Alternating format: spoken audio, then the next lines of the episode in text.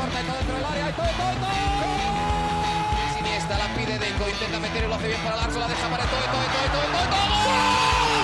No puede apoyarse Juli, que balón acaba de meter para allá. Valenti, Valenti. ¡Gol! Corta de Neymar, la pone por dentro Andrés. Andrés la juega. ¡Qué golazo! ¡Qué gol! Sí, un regate. Mira el segundo el disparo. El rechace tiene que llegar. ¡Gol! Del Barcelona.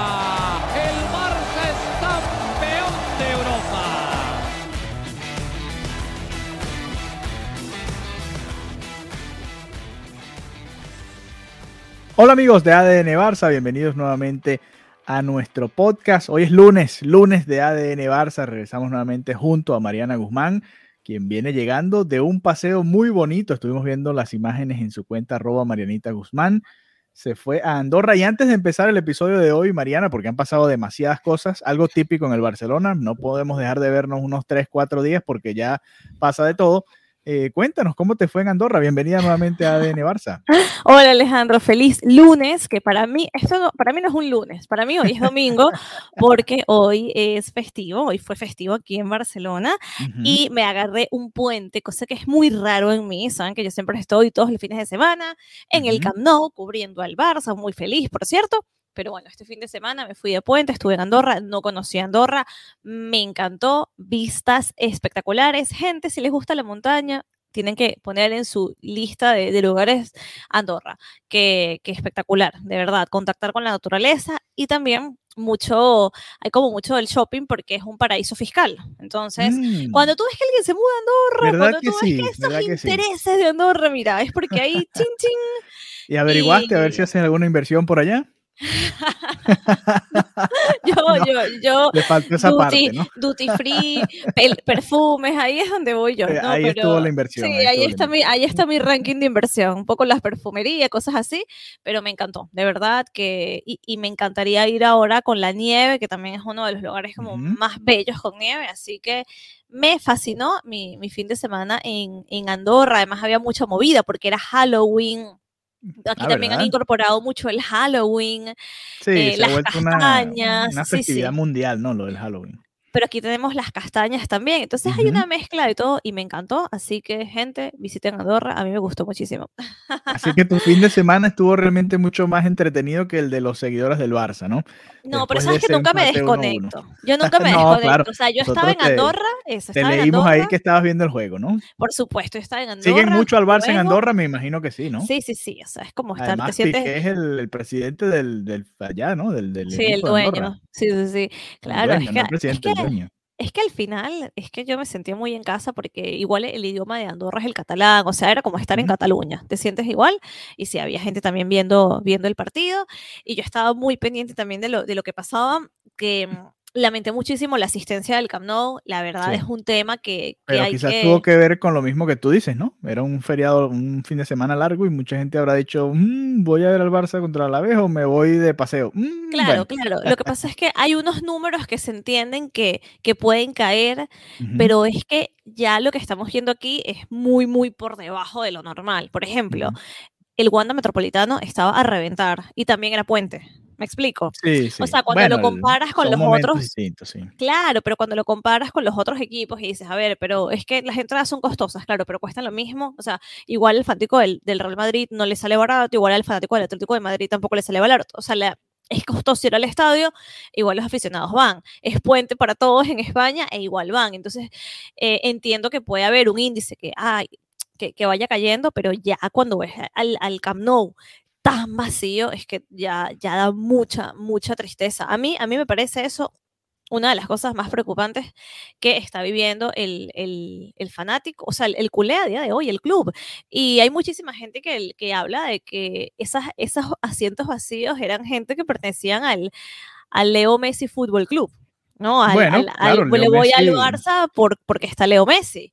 Pero Sí. digo, Dios mío, Dios mío, que es que no, yo no Sí, me no, creo que el- sea El Camp Nou solamente. se llenaba antes de. Messi también, ¿no? Eso no, eso obviamente afecta y, y ver a Messi era un atractivo turístico, pero igual hay suficientes seguidores del Barça para que se llene el Camp Nou, ¿no? Eso es lo que No- pienso, eso es lo no que pienso. dependes, no dependes solo o, o no dependes tanto del, del turismo que pueda ir a Barcelona a eso, ¿no? O que incluya eso dentro de sus planes. Pero bueno, eh, ya vamos a llegar al partido del Alavés, pero quería comentar contigo, Mariana, porque no lo pudimos hacer juntos, el despido de Ronald Koeman, tanto que veníamos hablando de eso, creo que hasta por un par de meses, no sé si llegamos a los dos meses, pero va, unos cinco o seis episodios lo veníamos hablando y por fin se dio.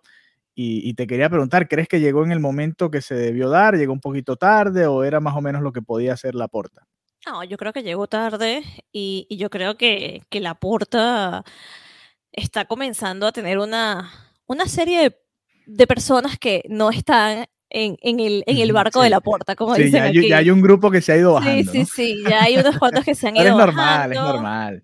A ver, sí es normal, lo raro es cómo se dio todo, ¿no? Porque, a ver... Ojo, yo no estoy de eh acuerdo con muchas cosas que ha dicho y hecho, ¿no? Para que quede claro. A ver, No, ni yo, aquí somos un podcast objetivo.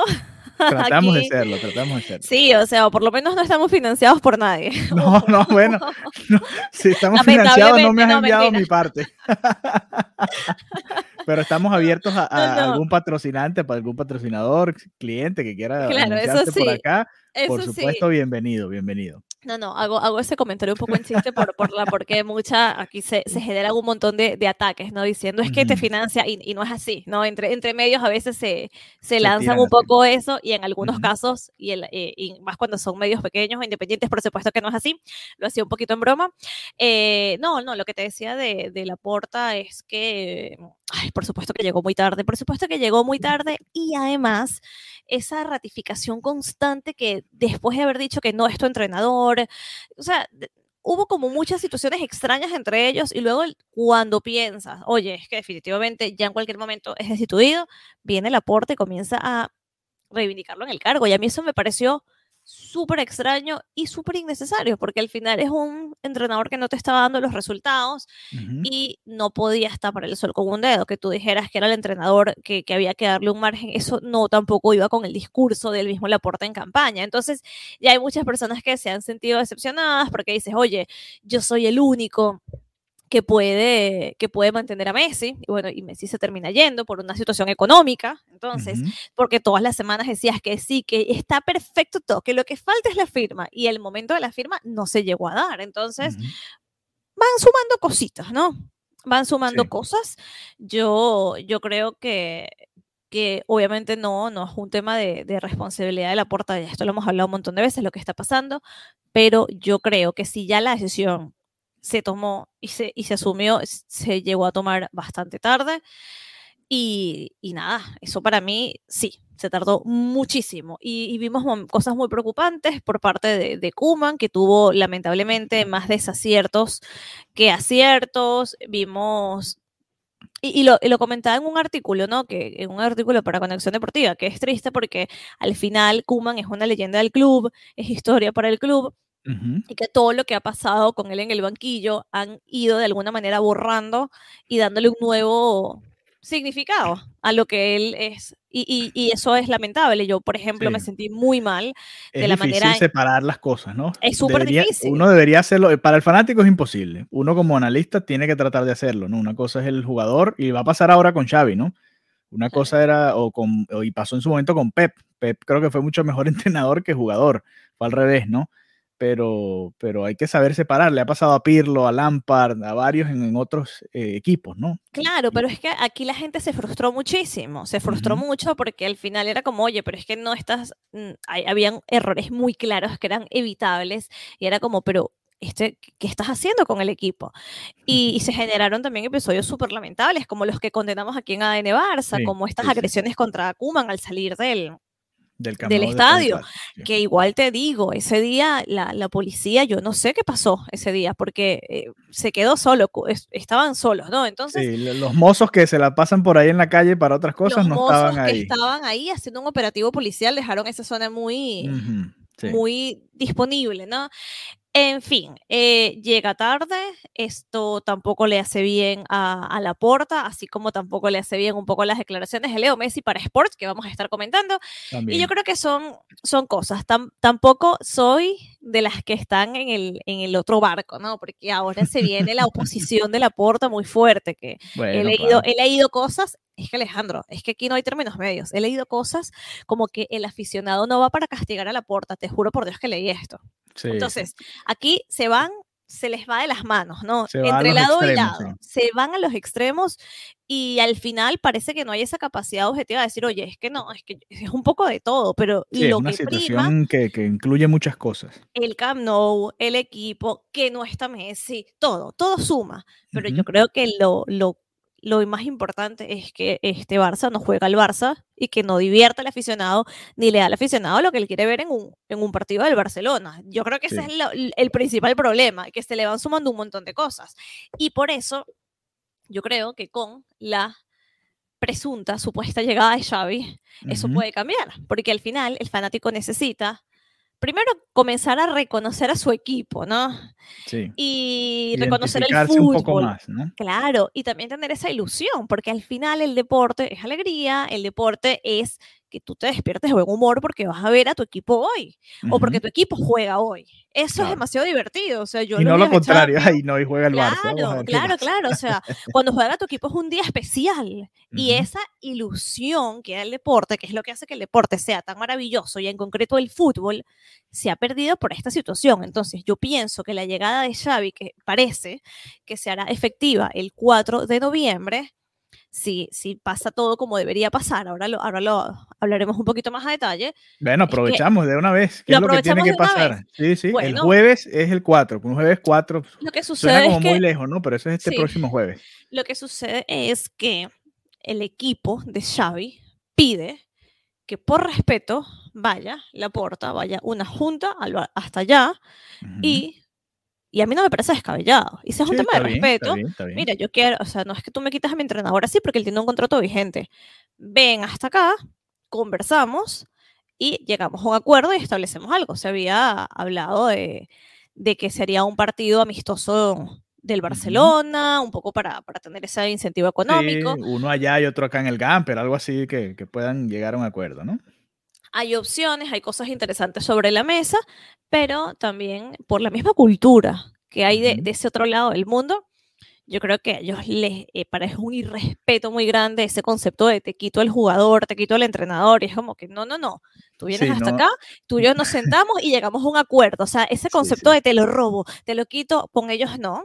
Sí, no es, como, Y- no es como en Europa y Sudamérica que estamos acostumbrados, ¿no? Mira, yo te, te Claro. compré, te puse el dinero ahí, la cláusula, ven acá, eres mío, chao. Claro, claro, aquí no, aquí es una, es una cultura totalmente Es diferente. distinto. Y eso es lo que estaban pensando, así que vamos a ver si eso se termina de dar, si en efecto va a la porta, quién va hasta allá a negociar, quién va hasta allá a dar la cara.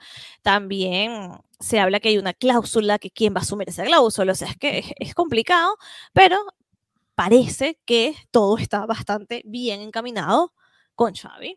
Y aquí suena mucho que si entonces Xavi se va a traer a, a Puyol y, y que Xavi tiene, eh, o sea, hay, hay muchas, em, hay mucha expectativa también con el equipo que va a formar, que yo en lo personal, yo creo que también hay mucha eh, especulación, ¿no? De, de Sí, lo que la sí. gente quiere ver, Bueno, más allá de lo que- que realmente Es que no puede- ha salido puede el, el propio Xavi a decirlo y no va a salir a decirlo, simplemente esquivó las preguntas.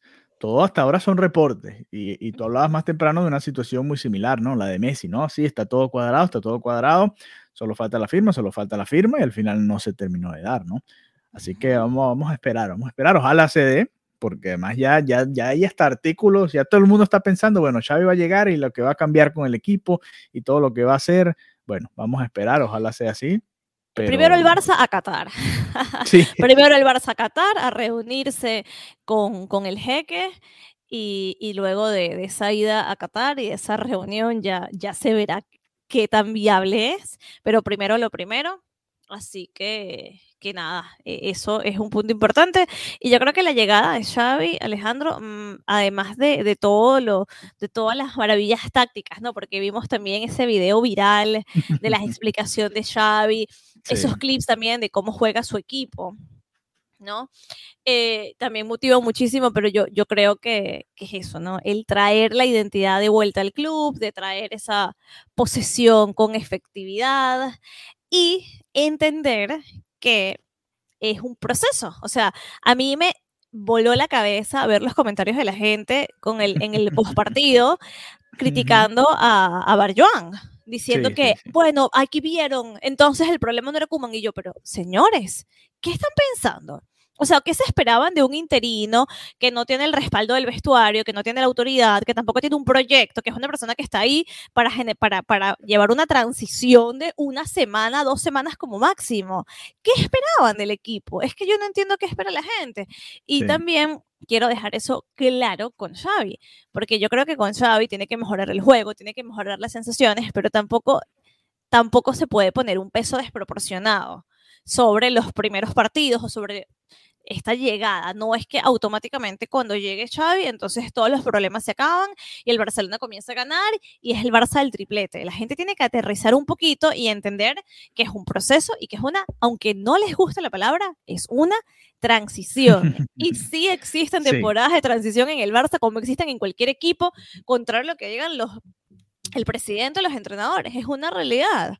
Las cosas, los ciclos se acaban, se tienen que renovar y se tienen que transformar y eso es lo que está viviendo el Barça, que no se está acabando, está transformándose en un equipo que yo pienso que tiene mucho que dar. Cuando veo a jóvenes como a Gaby, como veo a Nico, al mismo Ari García, que lo critican un montón, pero es una pieza, yo lo he dicho muchas veces, es un diamante ha bruto. jugando mejor también, sí. Es un diamante en bruto, hay que pulirlo, este proceso de pulirlo, entonces, es un proceso vamos a dejar las expectativas locas a un lado con un interino y también con el mismo Xavi, porque si no, entre la prensa y las expectativas locas, se puede quemar a una persona, a un entrenador que viene con conocimiento y con ganas. Entonces, como dice el meme, vamos a calmarnos.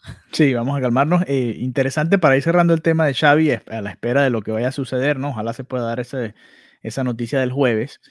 Eh, dependiendo de cuándo llegue Xavi, le, le, tocarán unas 25 o 26 jornadas por disputarse en la liga y al menos a clasificar a Champions debe ser un objetivo, digamos, real, no realista. Dependiendo de qué suceda en la liga, que muchos equipos han fallado y para lo mal que ha empezado el Barça, todavía está, está lejos, pero todavía está relativamente cerca para todo lo que falta de campeonato. Pensar en luchar por la liga parece muy complicado, ¿no? Eso que tú decías es interesante porque a Kuman lo despiden el miércoles en la noche, ¿no? Y el Barça juega el sábado. que esa es otra cosa, Alejandro. Si tú quieres dormir bien aquí en Europa, no puedes cubrir el Barça. Porque todas las cosas del Barça pasan en la madrugada. De madrugada, sí, sí. como los golpes de Estado. Sí, tal cual, tal cual. Era como en cualquier momento, ya, ya se había anunciado eh, en diferentes medios em, que, que, iba a hacerse oficial la institución de, de Kuman y fue así. Es que a las 12 de la noche, algo así, es oficial. Y yo digo, Dios mío, qué, qué locura. Y parece que fue en el avión que la puerta le dice. Pudo haber esperado al día siguiente, pero bueno. No seguimos, esto se acaba, esto se acaba.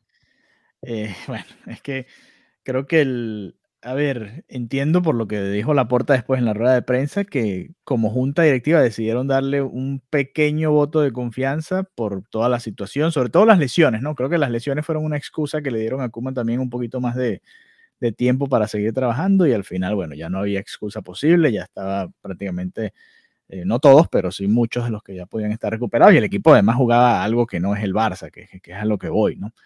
Eh, más allá de, de, quienes estuviesen o no, si seguías metiendo a, Luke de Jong a tratar de tirar centros, y eso no es el Barça. Sabemos que eso no es el Barça y por supuesto que, que por ahí va también el despido, ¿no? Porque se puede empatar, fíjate, y, aquí podemos hacer la transición al juego del sábado.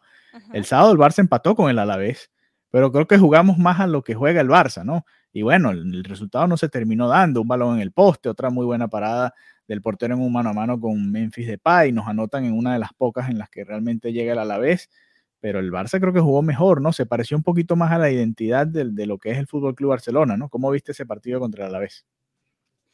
Sí se pareció un poquito más, pero, pero la verdad tampoco como tampoco fue algo demasiado distinto, ¿no? O sea, también es un equipo que, que, tiene que ajustar muchísimas, muchísimas cosas y, y que también se tiene que, que trabajar. Yo, es que, a ver, todo este tema, bueno, lo, creo que creo que te corté la idea a lo que ibas, que, que justo eh, eh, despidieron a Kuman el, en la madrugada y que ya ahí mismo tiene el partido, o sea, no hay tiempo para hacer. No había tiempo para que, para que cambie mucho la dinámica del equipo. Exacto, exactamente. Entonces, sí, hay unas pequeñas mejorías, sí, eh, que también pudo haber sido mejorías con el mismo Kuman, ¿no? Porque sí, sí, pudo haber sido de partido a partido, se puede mejorar. Exacto yo, yo creo que el, el próximo entrenador, ¿no? Que, esperemos que, que, sea Xavi, em, tiene que trabajar el tema del entrenamiento. Y no sé si, em, esto creo que no lo llegamos a comentar aquí en ADN Barça, eh, la entrevista que, que dio Conrad de la Fuente a, a- En el en, Olympique, sí. En el, no a, a, Pero está a allá en Gerard- Francia, a sí. Gerard- ah, no, exacto, sí, no, te iba a decir, no, no, la dio en, el Twitch de Romero, no, sí, sí, exacto. Él comentaba que él le costó muchísimo adaptarse a el ritmo de entrenamiento, que entrenan dos veces al día, que hay entrenamiento de gimnasio, entrenamiento en cancha, que es otra cosa totalmente fuerte. Y tú dices, ¿cómo es posible que un jugador del Barça le cueste adaptarse al Olympique de Marsella? Sí.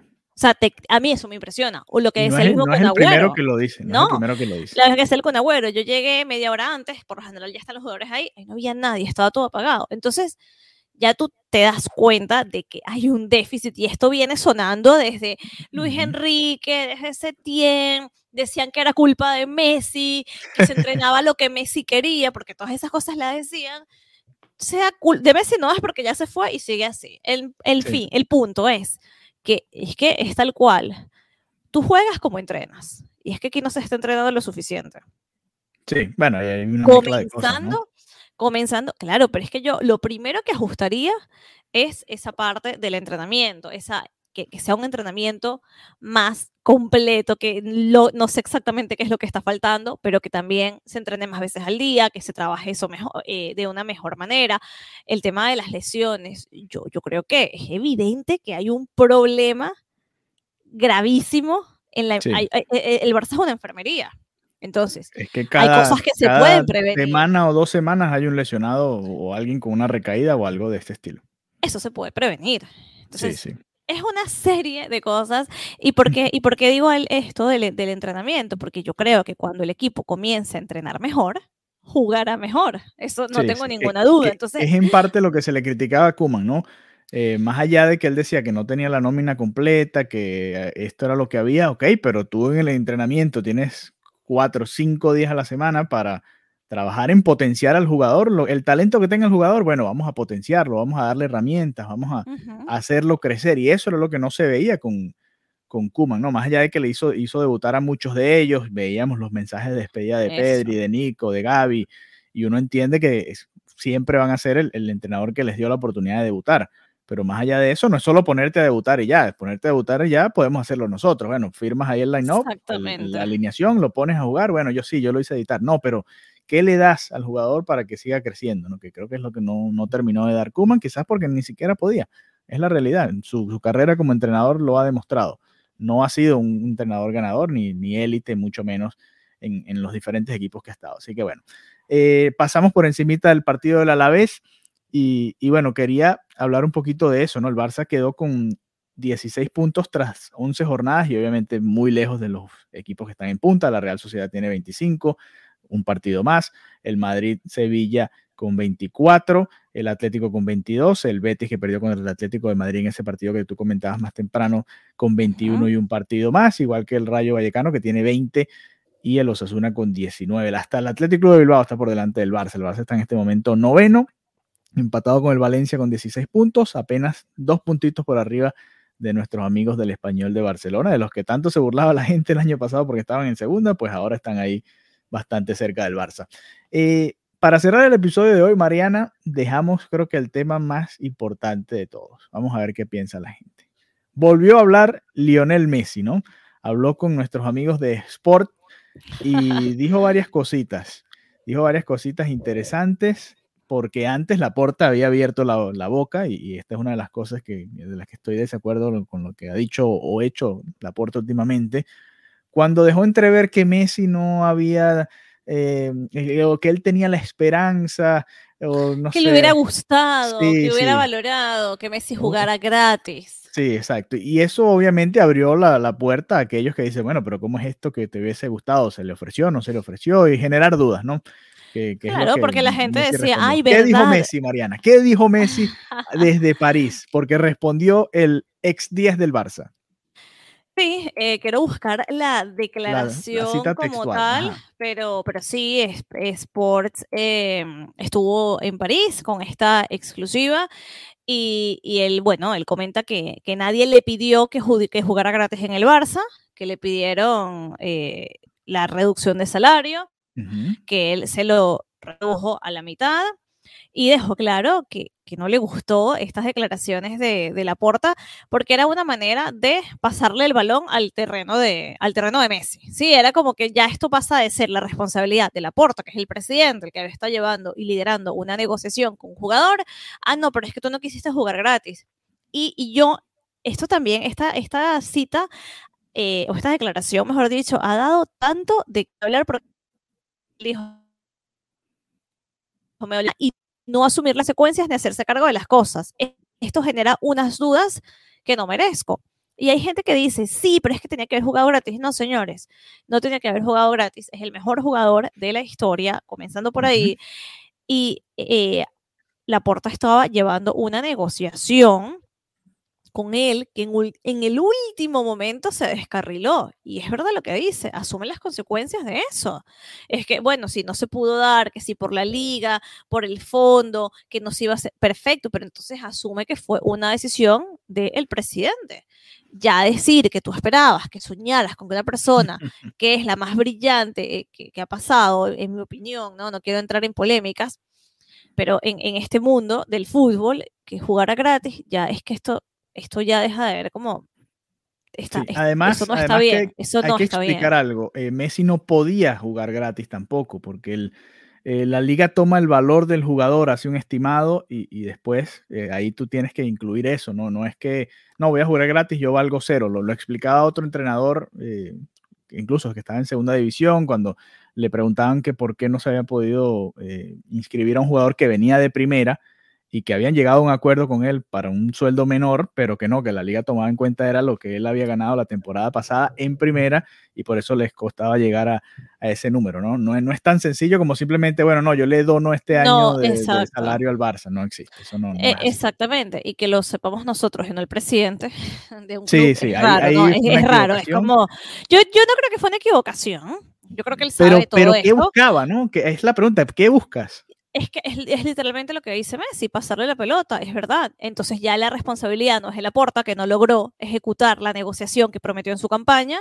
ya deja de serle responsable la porta para ser Messi, eso es lo que busca, y por Claro. eso es que yo estoy de acuerdo con Messi, es que es Sí, verdad, no, yo también. A ver, es que eh, aquí la negociación y el que se hizo responsable, el que abrazó un maniquí con la camiseta del, día- del Barça fue la porta. Entonces, al final, cuando vas diciéndole a la prensa que sí, que sí, que sí, luego dices que no, no puedes decir, ay, es que yo pensaba, es que Sí, yo no. pensaba que tú te ibas, a- es que yo me hubiera gustado que jugaras gratis. No, señor, no, eso no Sí, es así, aquí es nadie hace su trabajo gratis. Claro, ahí Y es cuando los entonces- políticos tienen que mejor cerrar la boca, ¿no? No se pudo, pedir disculpas y seguimos. Pero lo peor, más, Alejandro, es que la mucha puerta, lo gente, no, no, que mucha gente se unió, mucha gente se unió a esta corriente.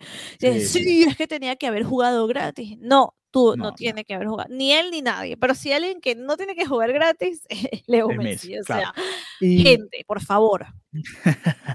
Que no verdad. molestar a Mariana, no hagan Sí, molestar sí, a sí, Mariana. es que a mí estas cosas Eh, me, me afectan.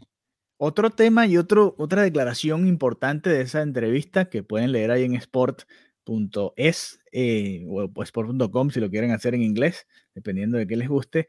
El, habla Messi de volver al Barça, pero habla de volver como secretario técnico y me llamó demasiado la atención que ni siquiera hubiese abierto la puerta de, qué sé yo, retirarme una temporada en el Barça. Es muy pronto, ¿no? Apenas tiene un, par de meses allá en, en París, unos meses, y, y bueno, todavía le falta más de un año de, de- de contrato, ¿no? Hubiese sido quizás muy pronto. Pero, no sé, me pareció extraño que mencionara la posición tan específica, ¿no? Como secretario técnico, ni siquiera, no sé, entrenador, asesor. Porque Eh, ¿Qué te pareció? ¿Qué entrenador- te pareció? Sí, es que ya en otras oportunidades le han preguntado si él se ve entrenando y se ve que no le encaja del, del todo, ¿no? Sí, Eso pero es nunca algo que había- creo- también Creo que nunca había dicho que secretario técnico. jamás, bueno, no, exacto, yo según las, las entrevistas que he visto yo, que creo que me Sí, las he visto tampoco. todas, eh, no, no, y, y yo creo que el, el entrenador también tiene que nacer, ¿no? Que tú ves que hay jugadores que ya tienen como esa, esa, esa chispita, que dan órdenes, que dirigen, y, y bueno, ese no, no ha sido tampoco nunca el, el perfil de Messi.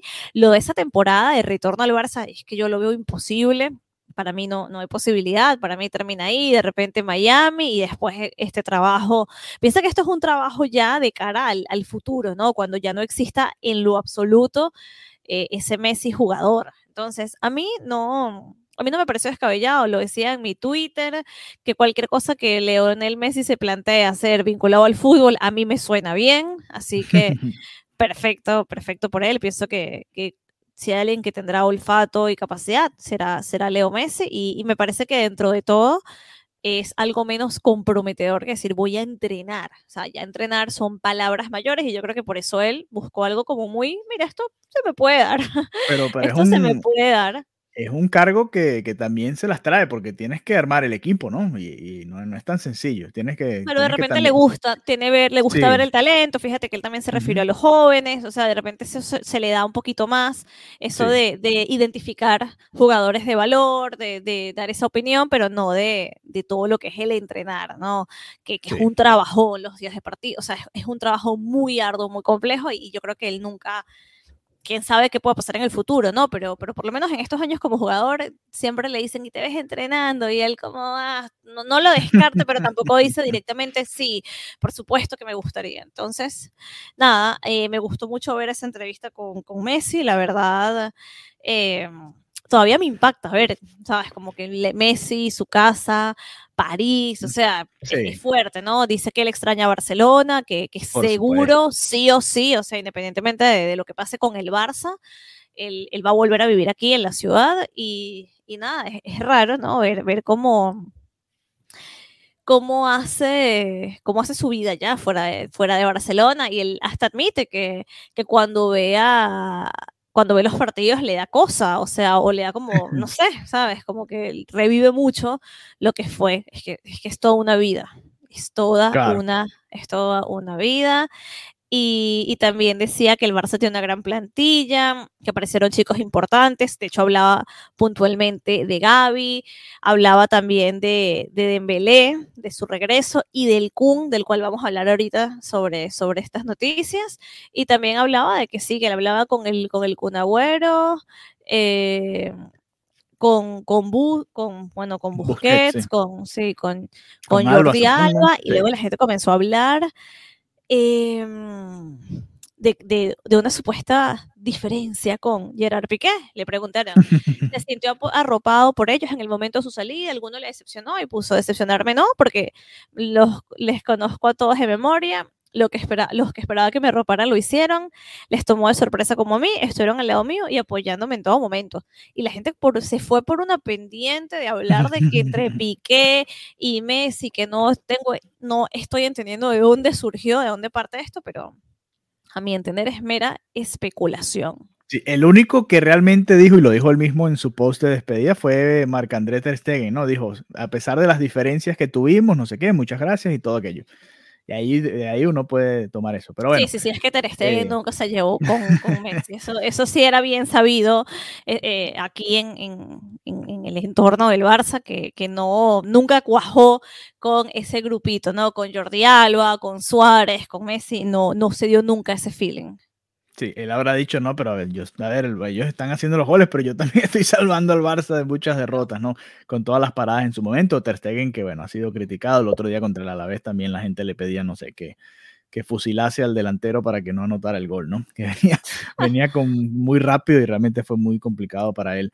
Eh, y, bueno, ha tenido mala suerte, le han anotado los goles en los primeros disparos que han hecho los contrarios, pero también porque la defensa del Barça no ha estado bien, no ha estado bien y, creo que esa es la clave de, de ese, de que al Barça le anoten tantas veces en los primeros disparos de cada partido.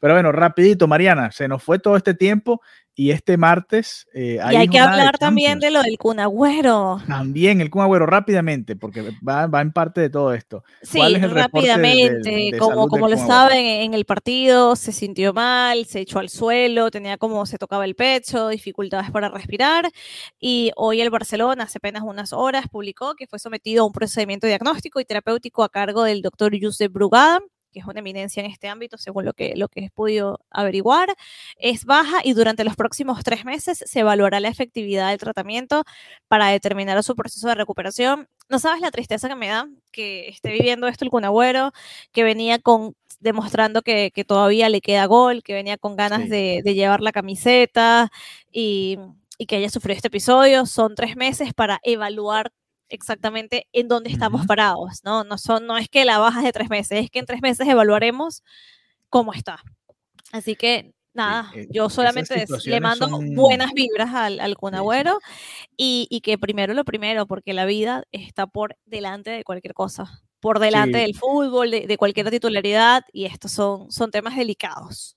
Sí, lamentablemente, bueno, Agüero que venía siendo titular, el nueve titular o uno de los delanteros titulares del Barça, ¿no? Eh, es, me recuerda un poco, no sé realmente los detalles de cada uno de los casos, creo que no es lo mismo, pero a, Chris Bosch, basquetbolista del Miami Heat, también le, encontraron una situación en el, corazón y el equipo decidió no utilizarlo más y a la larga se tuvo que retirar, ¿no? Ojalá no sea el caso del, del Agüero y que pueda había leído que, él vivió, sí, había leído que él vivió un episodio así cuando tenía 12 años y en ese momento lo, lo pudo superar.